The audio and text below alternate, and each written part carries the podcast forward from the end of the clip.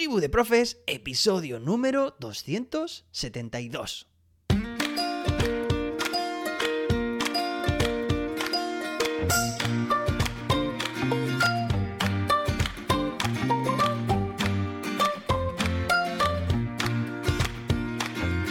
Hoy es martes, día 31 de enero.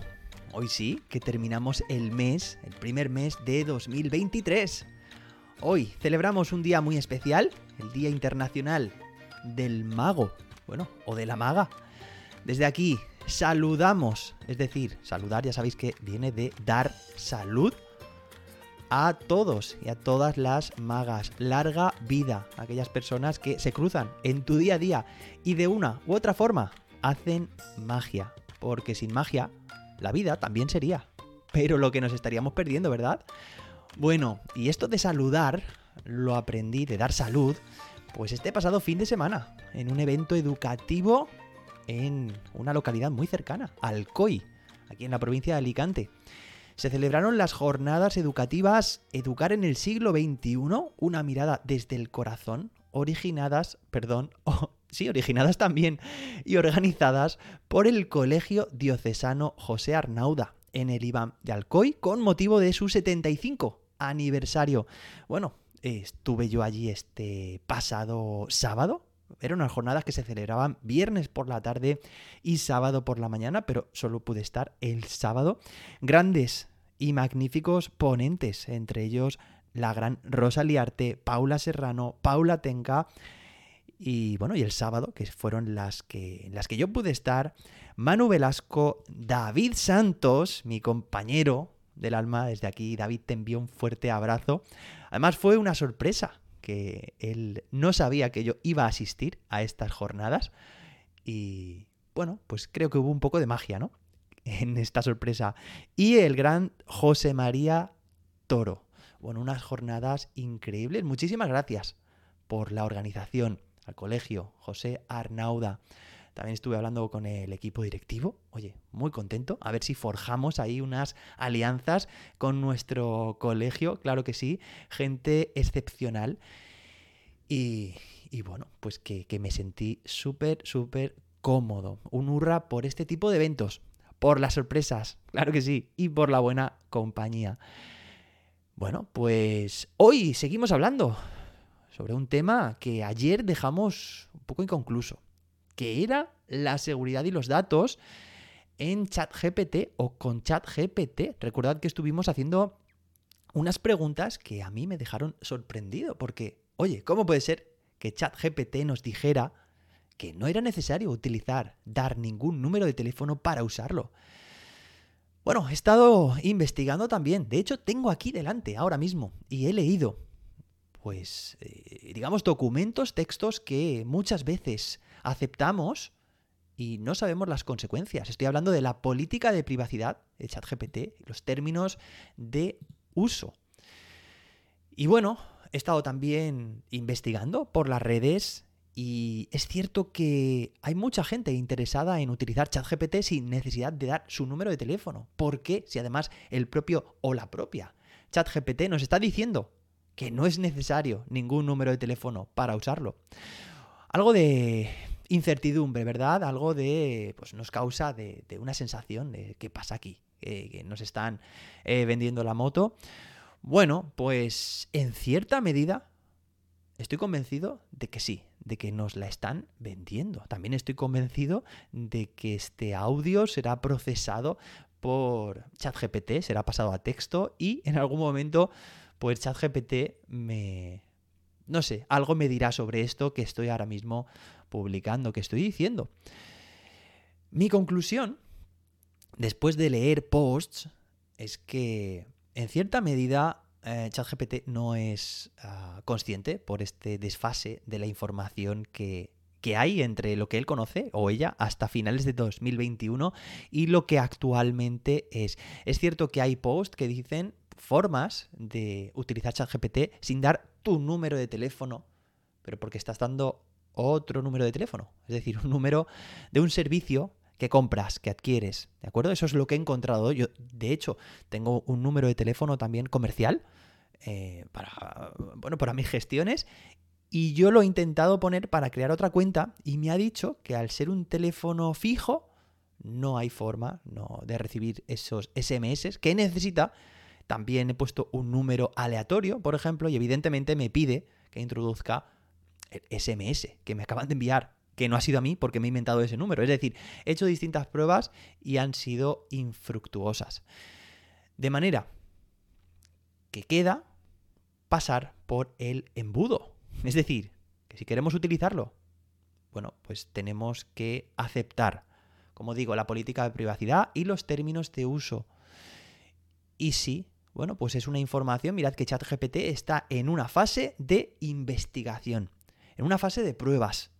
Y leyendo estos estas páginas que te comento legales que normalmente aceptamos y no solo de ChatGPT, sino de cualquier otra aplicación, muchas veces está la casilla, ¿no? Que son requisito legal ponerlo en las aplicaciones eh, a la hora de crear una cuenta y que muchas veces no leemos, ¿no? Seguro que el 99% de las veces hemos aceptado sin más, pero estamos dando el consentimiento, estamos casi vendiendo nuestra vida. Vamos a ver, en teoría, bueno, yo os propongo Vamos a algo que aprendí en esas jornadas y creo que irá saliendo a lo largo de, estas próximas eh, eh, próximos episodios, ¿no? Porque realmente fueron unas jornadas mm, a mí me gustó ese, ese sábado por la mañana por todos los pequeños mensajes que fui aprendiendo. Oye, desde aquí, David, que no lo he dicho, magnífica ponencia, la tuya, por supuesto. Me encantó, y me encantó cómo te abriste a nivel, a nivel personal, cómo contaste esas historias y cómo enganchaste, cómo contact, eh, digamos, te, abriste tu corazón ante el resto. Entonces, eh, algo que aprendí en esas jornadas, que me voy yendo por las ramas, ¿eh? Pues es que ante un problema vamos a proponer no una, sino dos soluciones. ¿vale? La primera es la evidente, que pases por el aro, como yo he hecho. Pero porque yo también me, me expongo, si yo quiero eh, daros a conocer esta herramienta, pues evidentemente yo tengo que dar ese paso. Y creo que un docente muchas veces debe dar ese paso también en su clase, ¿no? Respecto a su alumnado. En este caso, pues esa es la primera solución, que tú también hagas ese lo que lo que hasta ahora ha hecho toda la gente, ¿no? Que es dar su número de teléfono, quien ha querido utilizarlo. Consecuencias, vamos a ver ahora. Pero la segunda solución que te propongo es la que siempre te he dicho y la que mucha gente, además que tengo algunas preguntas en el tintero, ya sabes que esta semana vamos a contestar muchas preguntas de oyentes, que me la hagas llegar en jose-david.com barra pregunta, ¿vale? Así no es necesario ni siquiera que des ese número de teléfono si no estás dispuesto o dispuesta a correr ese riesgo, ese riesgo que hoy estamos analizando. Es cierto que en las FAQ, en las preguntas, a veces ese nombre también tiene una doble connotación, porque son así, son muy jodidas, ¿no? Entonces, en las preguntas frecuentes, pues aparece eh, que si tú quieres eliminar tu cuenta, pues puedes hacerlo y te dicen cómo hacerlo, con toda la información eh, tuya que supone, ¿no? Es cierto también que hay una serie o una política de privacidad pues que no es que sea muy extensa, pero que sí que toda la información que registran, pues evidentemente se puede analizar. Eh, información sobre tu dispositivo, sobre el sistema operativo, sobre el navegador que utilizas, eh, sobre la IP de tu, de tu dispositivo, sobre usos, la conversación que tú envías a ChatGPT, todo eso está en fase de investigación. Quiero decir que ese, se utiliza para que el propio, la propia ChatGPT aprenda. Es decir, toda esa información, en el momento en que tú pasas por el aro, todo lo que allí indicas, envías, es susceptible de que ya salga de tus manos y pierdas el poder, pierdas el control.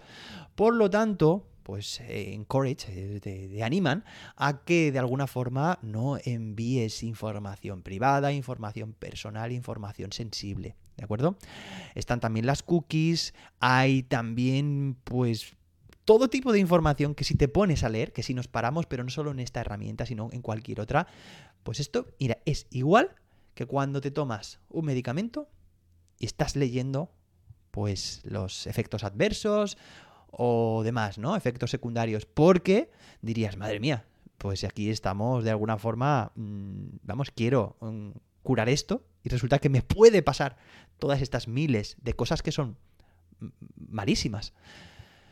O cuando una operación también, ¿no? Entonces, bueno, aquí yo te animo también a que le eches un vistazo a eh, todos estos, a toda esta información. Pero que en realidad, si estás familiarizado familiarizada con pues este tipo, yo también lo tengo en mi web, ¿vale? Incluso eh, los términos de uso, la política de privacidad, porque es obligatorio que cuando hay una web, eh, pues simplemente para el hecho de las cookies, si hay un formulario, pues ¿qué haces con esa información?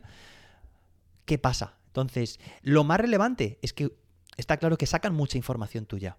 Y aparte que esa información la pueden utilizar para hacer que ChatGPT aprenda y también la pueden transferir por temas de negocio, por temas de proveedores de servicio, por temas de acciones estratégicas.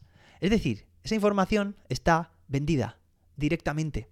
Hay mucha gente que ya sabe ¿no? que ChatGPT, eh, pero entre otras muchísimas herramientas de inteligencia artificial, son el anzuelo que nos ponen, son tan, tan goloso su uso, nos ponen y usamos y pues ya a partir de ahí, depende del uso que le hagamos, expondremos más o menos información.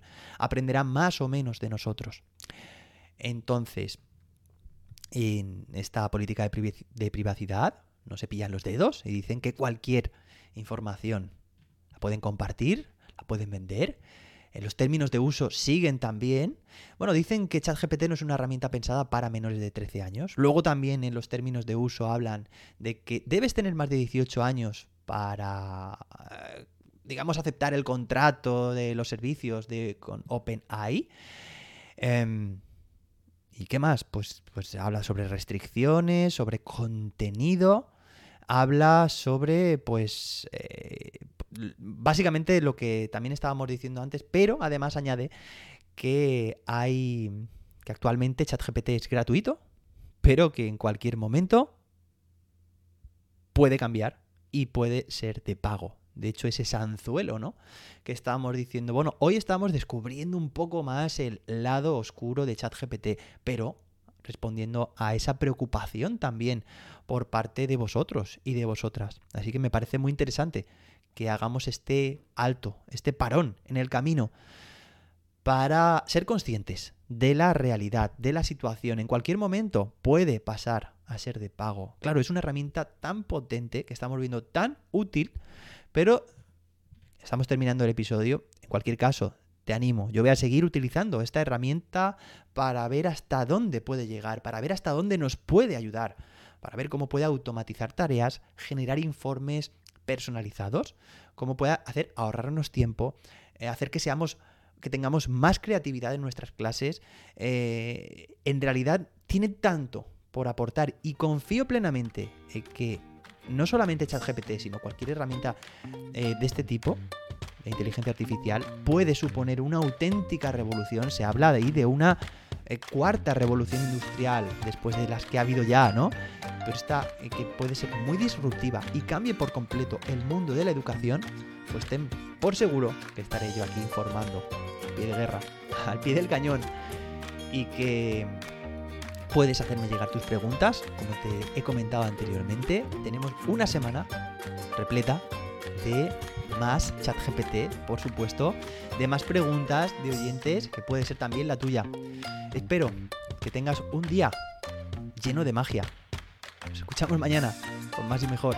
Hasta entonces, que la innovación te acompañe.